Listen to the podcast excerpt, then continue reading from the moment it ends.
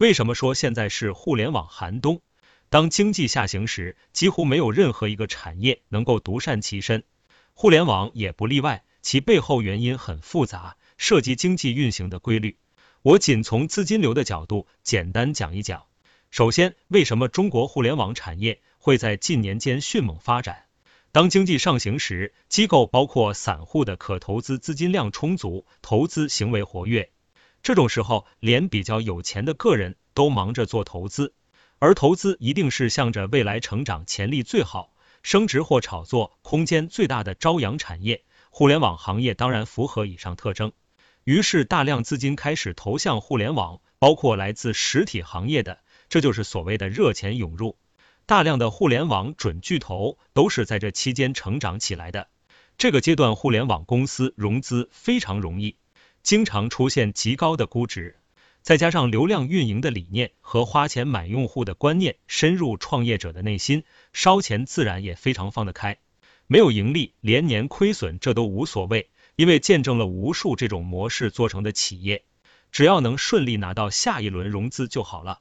然后当经济转为下行的时候，如果你看懂了前面说的，也能大体猜到会发生什么事了。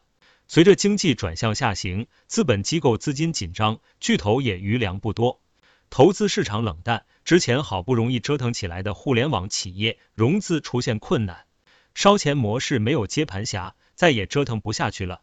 加上在之前热钱涌入时的得意气盛，互联网公司往往都是快速扩张抢人，开出的工资远高于同期平均工资水平，人员工资虚高，导致成本极高。在此情况下，企业为了自救，唯有裁员，这是最普遍的原因之一。至于巨头，整体虽然现金或许不缺，但同样面临部分业务线扩张过快等问题。虽然不是整体裁员，但局部裁员也不罕见。